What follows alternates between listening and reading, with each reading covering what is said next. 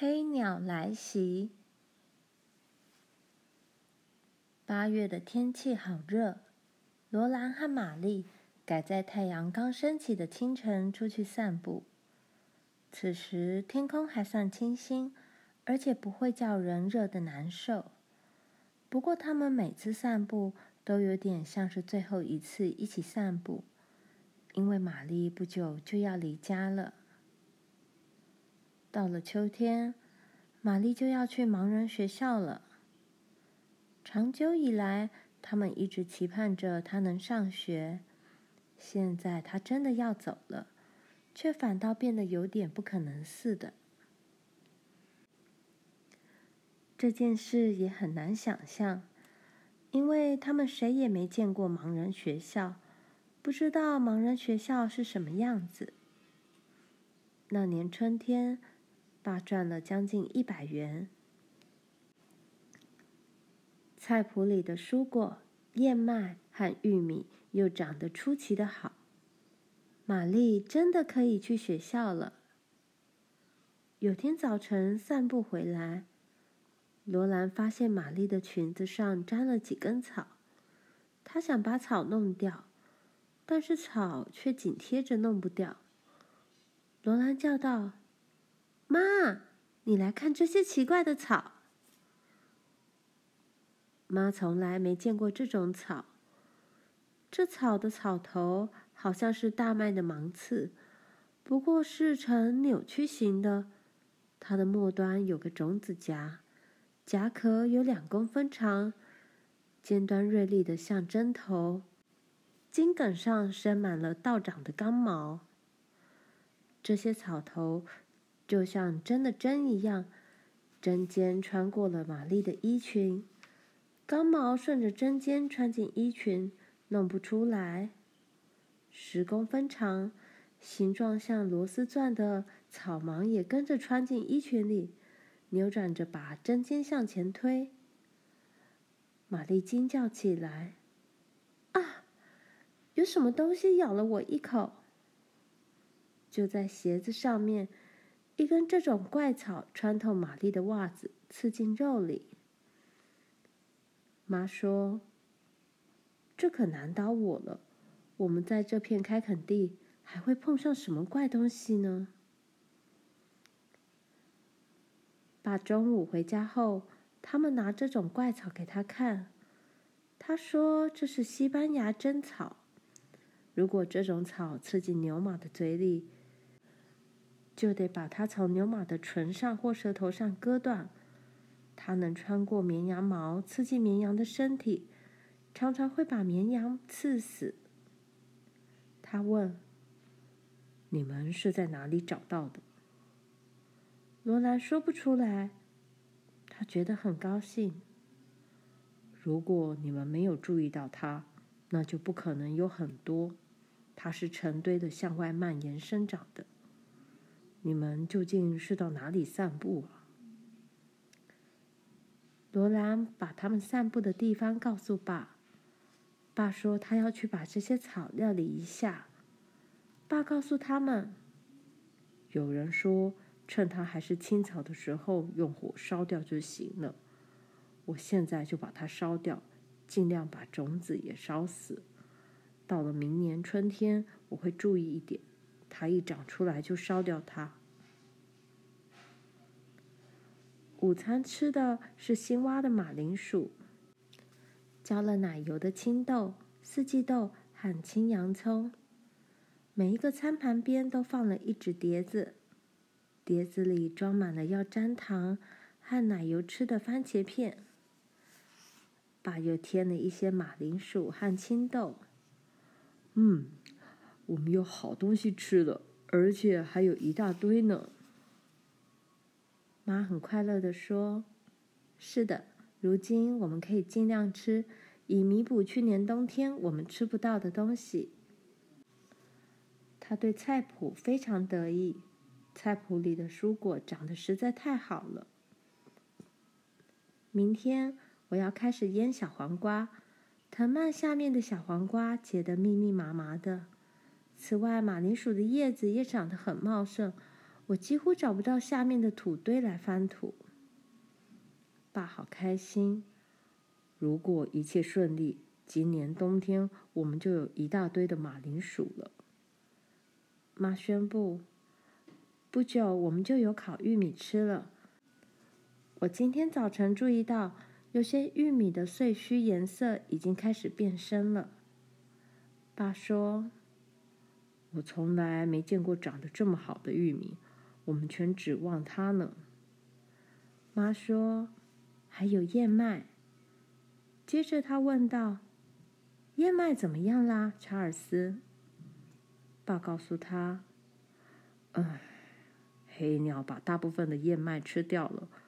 我才把燕麦堆堆起来，上头马上就盖满了讨人厌的黑鸟。”他们把能够吃到的燕麦粒都吃掉了，只剩下一点点燕麦和麦秆而已。妈欣慰的脸孔黯淡了下来，但是爸继续说：“没关系的，麦草的收成相当好。等我把燕麦割好堆起来，就用散弹枪把这些黑鸟都清除掉。”那天下午。罗兰在缝补衣物。当他抬起头来穿针线的时候，看见有缕烟雾正随着草原上的热气摇曳飘动。原来，爸暂时搁下燕麦田里的工作，抽空到西班牙针草丛四周割了一道隔火沟，放火把那些恶毒的草烧掉了。他说。这个草原看起来是多么的美丽温柔，但是我不知道它下一次还会长出什么花样。嗯，看来我们必须一直跟它战斗下去呢。妈说：“人生如战场，若不是为这件事奋战，就是为另外一件事奋战。过去一直是这样，将来也是这样。你越早下定决心去应付它，越好。”而且你也就更能心存感激，玛丽。现在我要你试穿一下紧身上衣。他们正在缝制玛丽上学穿的冬衣。房间里好热，因为太阳在薄木板墙和屋顶上燃烧着。他们腿上堆着的开司米羊毛衣料，几乎把他们闷得透不过气来。妈在缝制这套衣服时很紧张，为了试做衣服的式样，她先做了夏天穿的衣裙。她用裁缝师的薄纸板图样做样本，在报纸上剪出纸样。纸板图样上印着各种尺码的数字和裁线。可是难就难在没有一个人的身材正好跟图样上的尺码完全一样。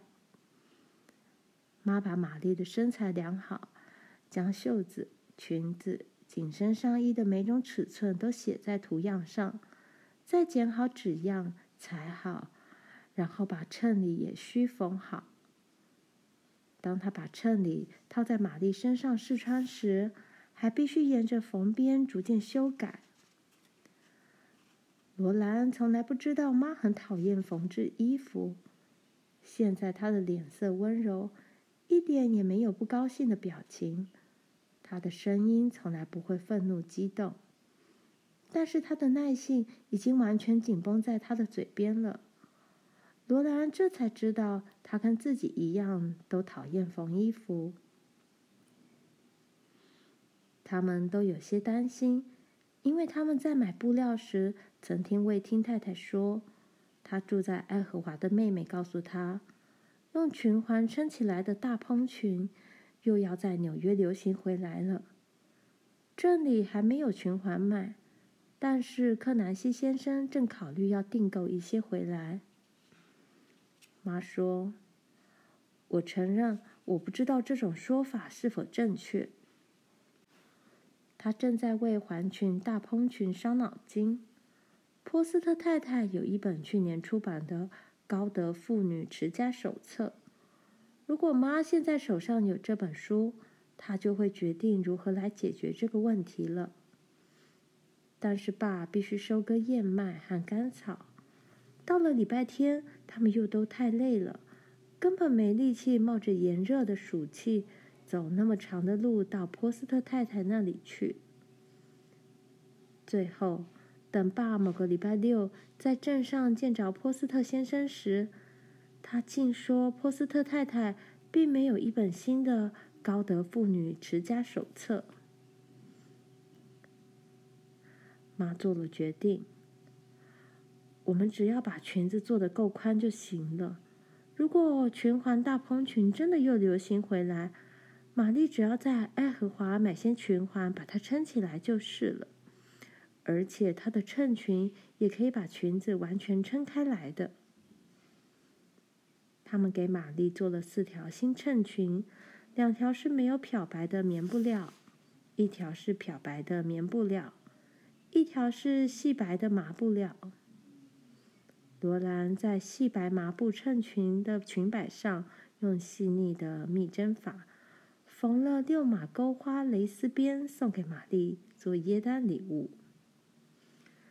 他们还替她做了两条灰色的法兰绒裙子，以及三套红色法兰绒连身套装。在裙子的缝边上，罗兰用亮红色的线缝了一圈钩边。这种钩边在灰色的法兰绒上面，令人眼睛一亮。他又把所有裙子的缝边以及红色连身套装的缝边用倒针法再缝了一遍，还在领子四周及长长的袖子袖口部分以钩针法用蓝线修饰一遍。他把去年冬天。那纸耶诞礼物桶里所有的漂亮轴线都用掉了，但是他很高兴这么做。学校里没有一个女学生的裙子会比玛丽的好看。当妈用倒针法把玛丽的衣裙边都缝好，并且很仔细的熨平时，罗兰将金须撑骨缝到腋下的缝边和紧身衣的胸线缝边上。他很吃力的把它们匀称缝在两边的棱线，不让缝边出现一点点皱褶。这样紧身衣穿起来才会贴身，显得光滑平顺。这是一件很费神的工作，他的后颈都痛了起来。现在玛丽要最后一次试穿紧身上衣了。紧身衣是用鹅黄色的开司米料子做的。衬里是鹅黄色的细薄麻布，衣服前面有一排褐色的小扣子。妈在扣子的两边及紧身衣的底部，用一条窄窄的褐色和蓝色格子花呢折边加以修饰。饰折上绣了红色和金色的线。紧身衣上面缝了一个花格呢的高领子。妈的手上拿着一卷机器编织的白色花边，这卷花边要缝到领子里面，稍稍在领子上露出一点来。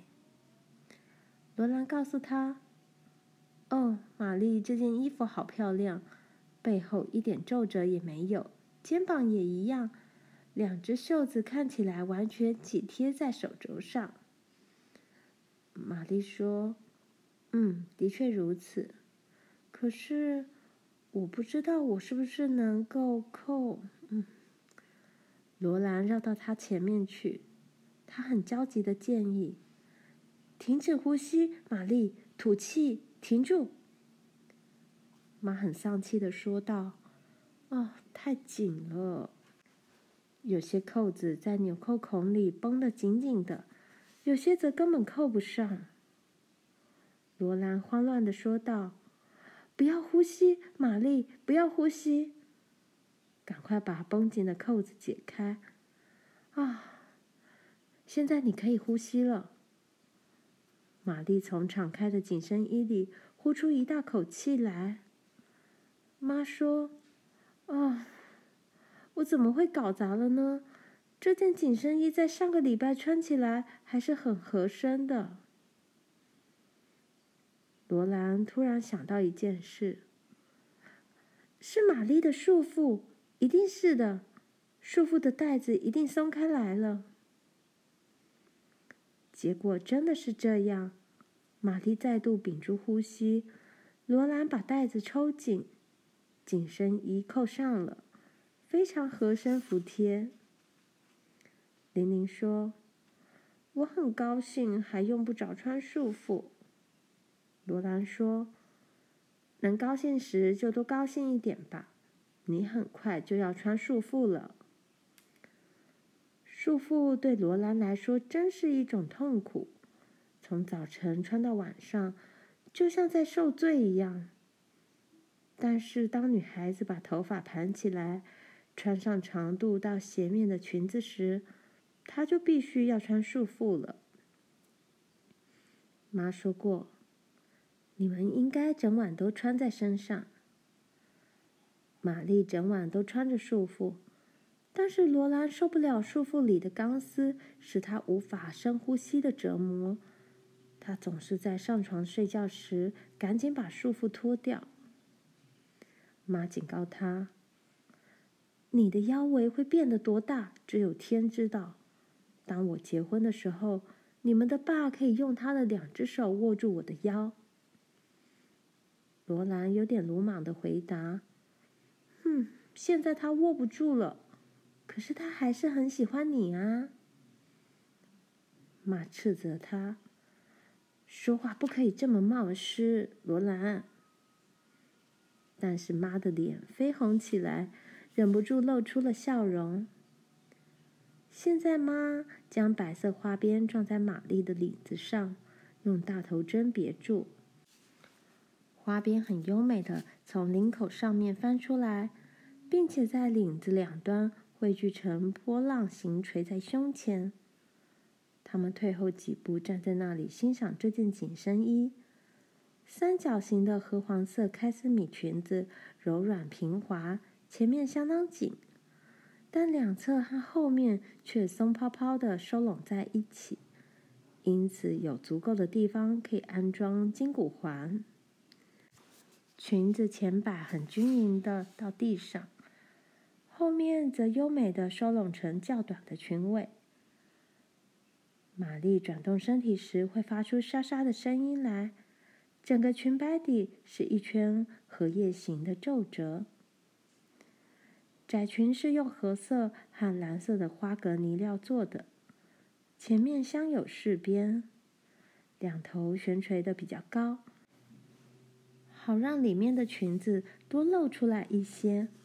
后面收缩成蓬蓬松松的大波浪形垂下，一直落到长裙的荷叶褶边上。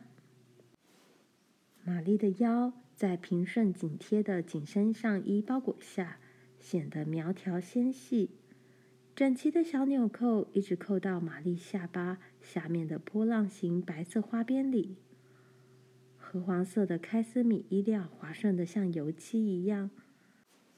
袖子从鞋尖一直紧滑到手肘才变宽，袖口上镶了弧形的折边，在腕部伸展开来，露出衬里的白色花边，衬托着玛丽修长的手。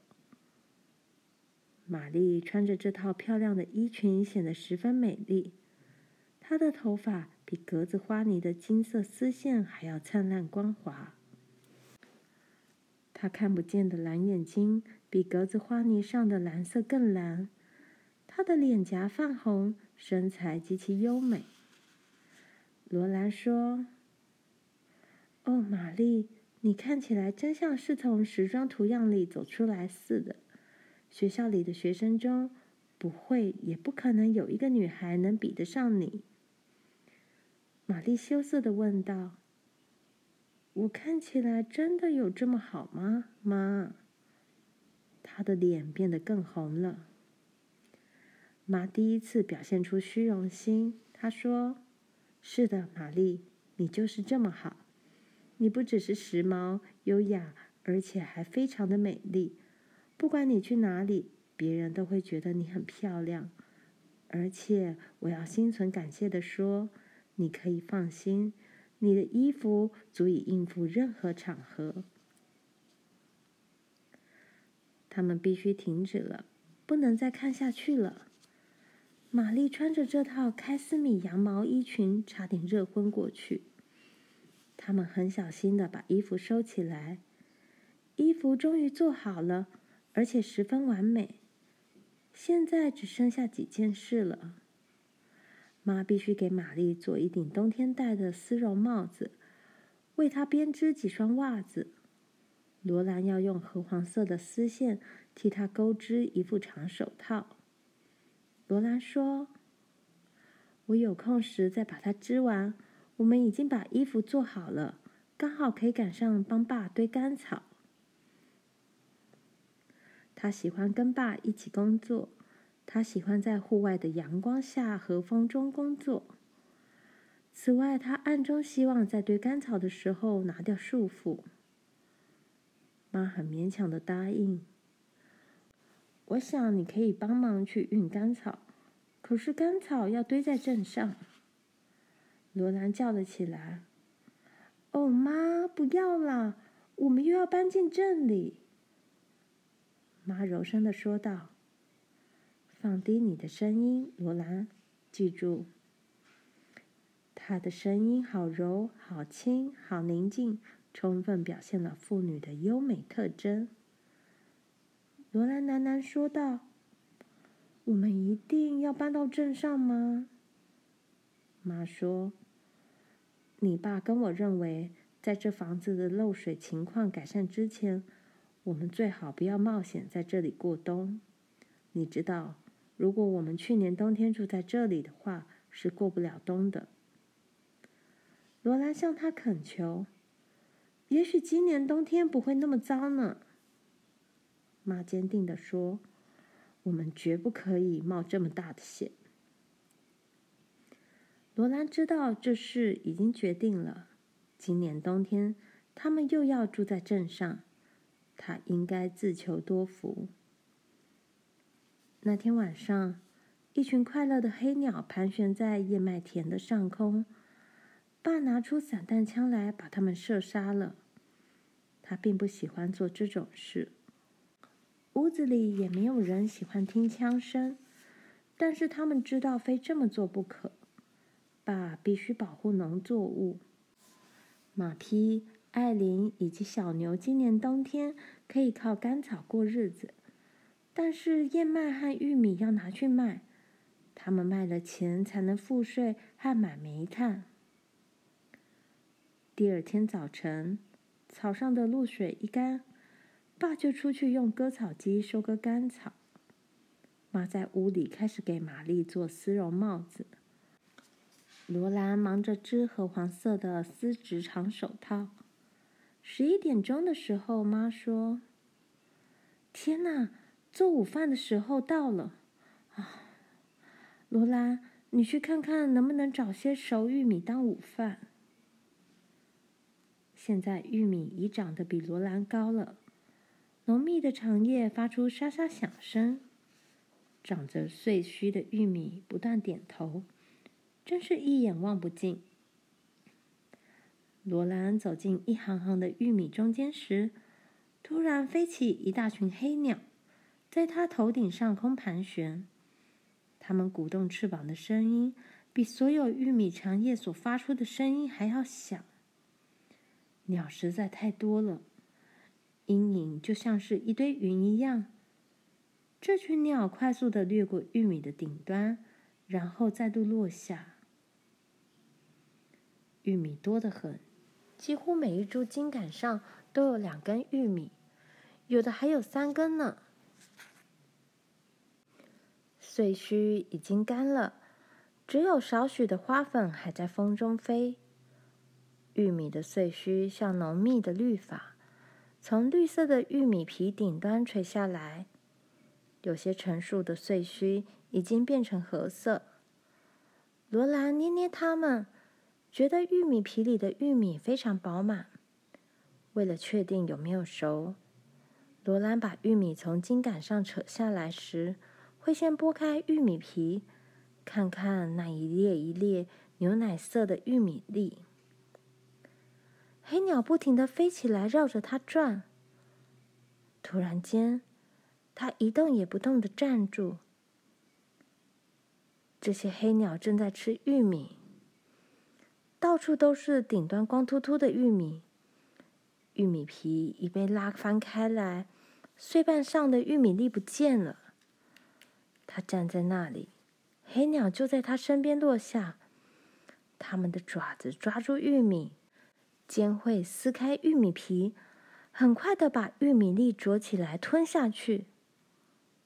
罗兰悄悄的、情急的去追他们，他真想大叫大喊。他用他的遮阳帽去扑打黑鸟，吵闹的鼓动翅膀飞入空中盘旋，然后又落到玉米上面，落在他前面、后面和四周。他们抓住玉米，晃来晃去，撕开玉米皮，吞下玉米。他一个人无法对付那么多的鸟。他采了几根玉米，放在围裙里，向屋子走去，心跳得好快，手腕和膝盖在颤抖。妈问他怎么了，他很不愿意回答。他说：“黑鸟。”在玉米田里，我应该去告诉爸吗？妈说：“黑鸟总会吃掉一点玉米的，我不会为这种事情担心。你可以去送点冷水给爸。”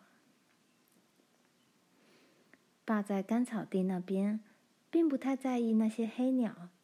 他说：“燕麦田的黑鸟大概都被他消除掉了，他射杀了一百多只。”爸说：“他们很可能会造成一些玉米的损失，可是这是没有办法的事情。”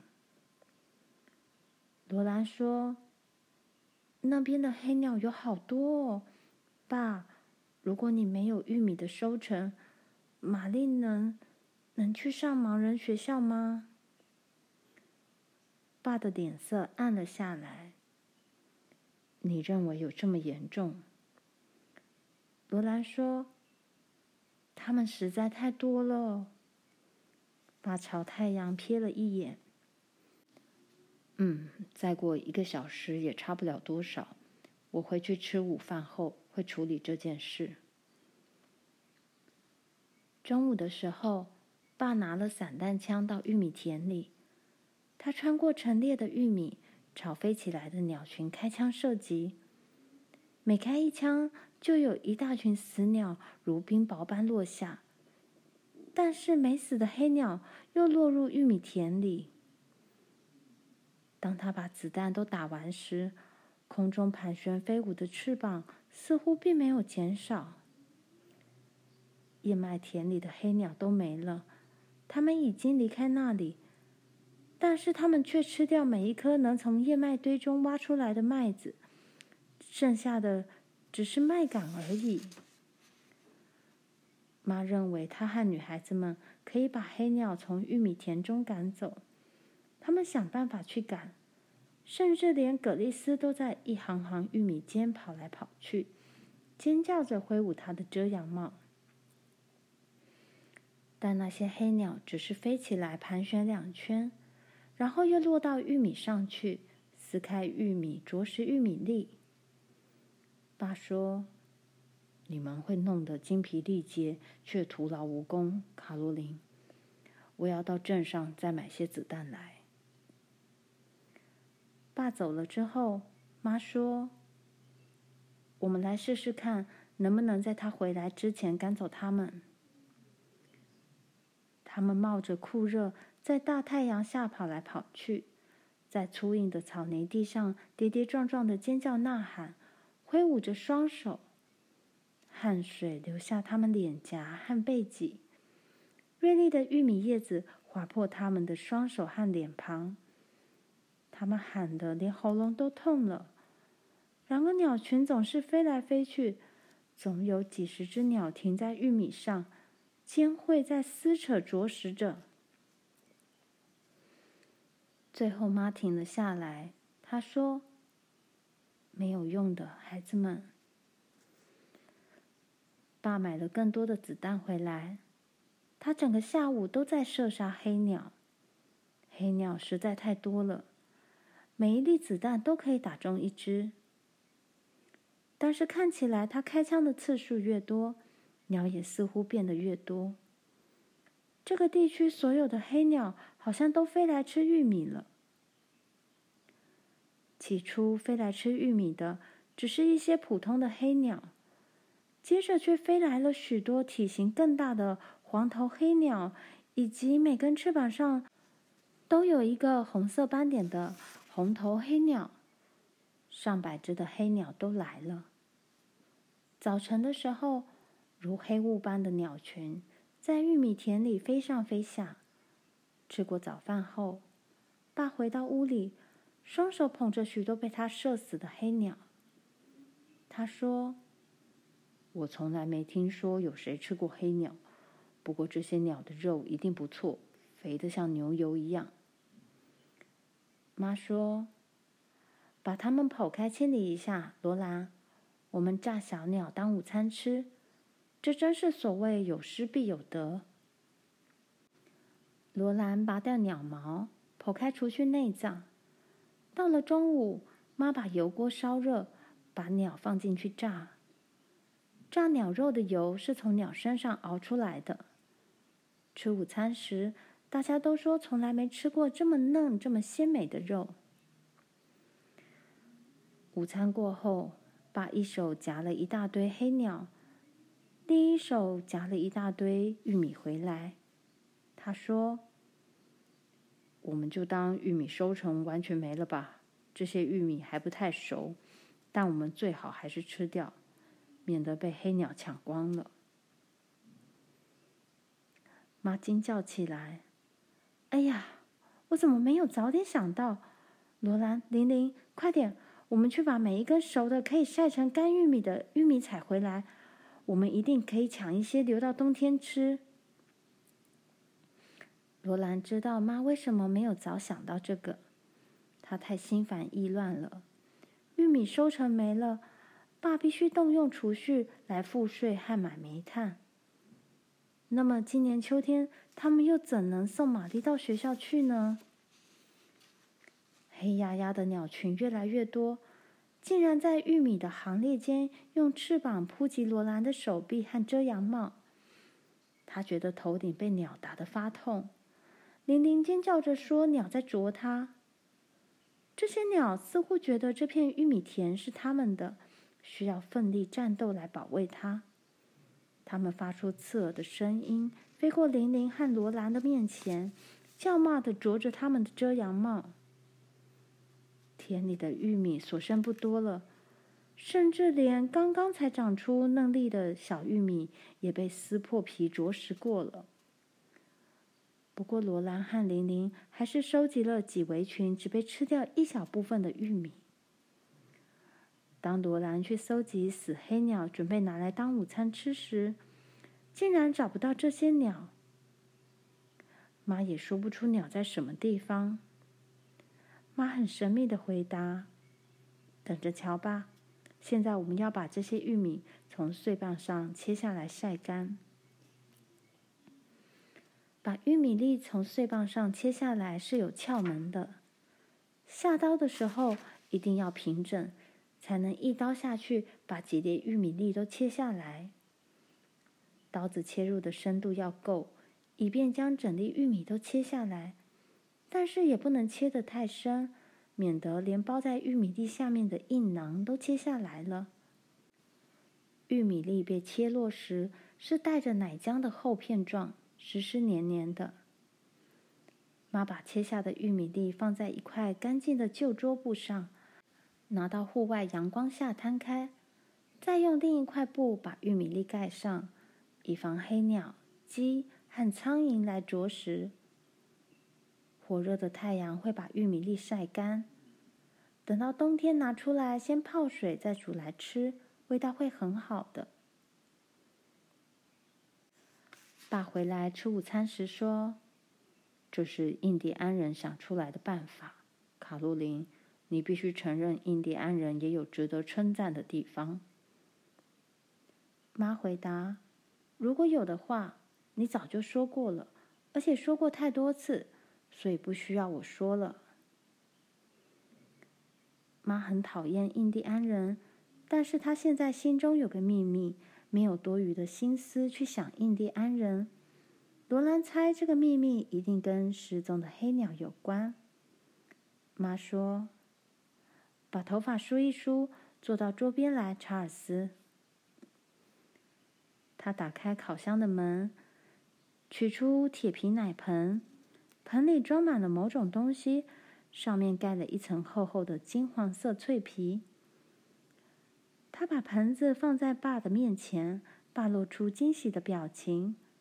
鸡肉派，妈说，唱首六便士歌。罗兰唱了起来，琳琳、玛丽，甚至连葛丽丝也跟着唱和。二十四只黑鸟，满满一袋黑麦，做了一个好大好大的派。等脆脆的派皮切开，鸟儿跟着唱起歌来。哦，放在国王面前的这道大菜，这个好大好大的派，香喷喷、热腾腾，比山珍海味更令人喜爱。爸说。哇，真是迷死我了！他用一把大匙切进派的脆皮里，舀起一大块派放到盘子上，派皮下冒着热气。爸舀了几匙褐黄色的肉汁浇在派上，还舀起半只金黄色的黑鸟放在派旁边。鸟肉烘烤的烂透了，肉从骨头上滑下来。他把第一盘食物递给坐在桌子对面的妈。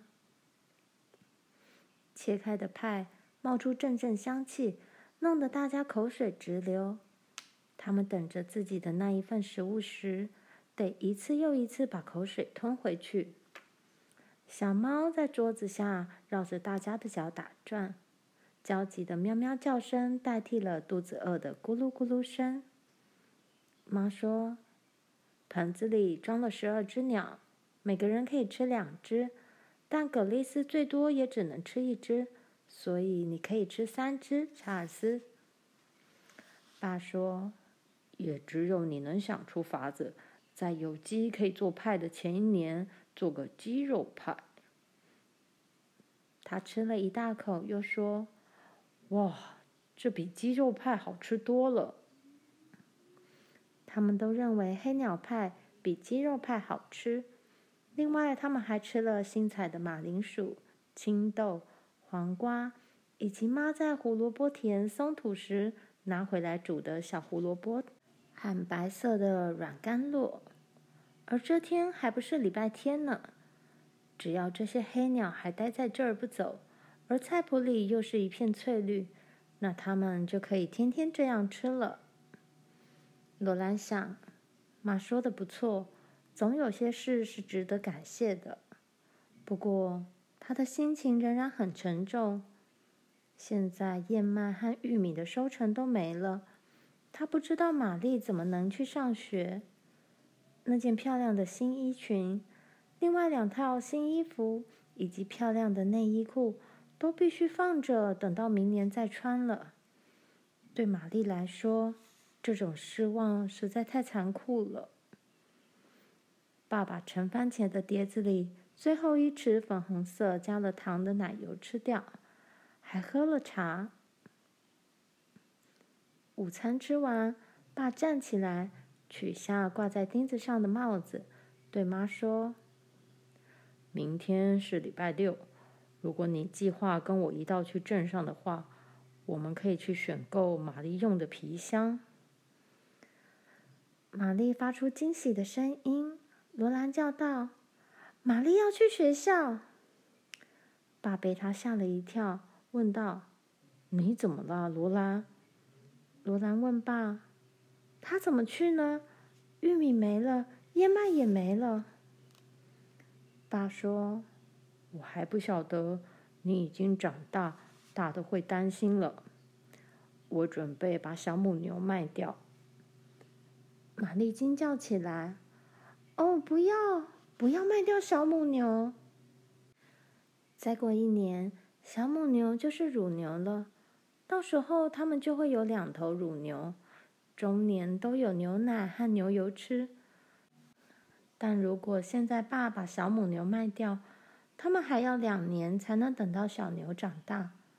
爸说：“卖掉它会对我们有所帮助，我应该可以把它卖到十五块钱。”妈说：“别担心了，孩子们，我们必须量入为出，安分守己过日子。”玛丽好难过。